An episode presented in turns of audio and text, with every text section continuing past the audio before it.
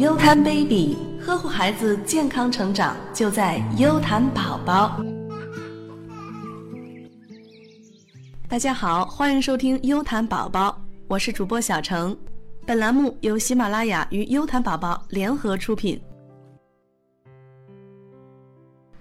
爬行是复杂的运动发展过程，在成人看似简单的动作，调动的器官可不少，对宝宝成长发育也是非常有好处的。好处一，促进宝宝大动作以及精细动作发展。爬是宝宝的一项重要活动，需要运用到不同的肌肉群。爬行可以锻炼躯干以及四肢的肌肉，同时还可以促进宝宝身体协调性的发展，对他的成长非常有益。首先，爬需要抬高并左右转动头部，有利于锻炼颈部肌肉。其次，爬需要胳膊以及手腕的力量支撑整个上半身。因此，有利于锻炼胳膊以及手腕的力量，对今后用笔涂鸦、用勺子吃饭都有好处。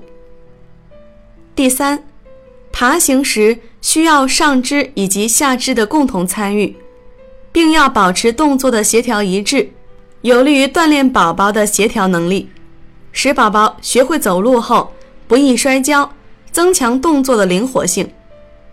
爬还有益于宝宝的骨骼以及神经系统的发展。好处二，有助于协调能力的发展。机体必须在感官讯息、手、眼以及脚的协调配合下，才能有效地完成爬行动作。在爬行过程中所接受到的良性刺激。可促进婴儿的空间智能的发展。婴儿也因爬行知道身处何处以及如何避开障碍物，有助抽象概念的形成，将来有益数理学习。爬行可刺激内耳或前庭系统，有助维持平衡感，而手眼协调也有相同作用。除此之外。爬行还有助于左右脑的均衡发展、理解以及记忆并进。好处三，积累生活经验。爬行提供了生命早期主动探索和尝试独立的机会。孩子在实际接触周围的环境、事物以及人的过程中，可促进宝宝认知能力的发展，学习生活中必须的技巧。激发不同层次的思考，积累丰富的生活经验。当然，走也是积累生活经验的方式，但是爬行的行为发生的比走早。爬行的孩子将比不爬便走的孩子多出几个月的探索经验，而这对各方面的发展迅速的小宝宝来说，着实弥足珍贵。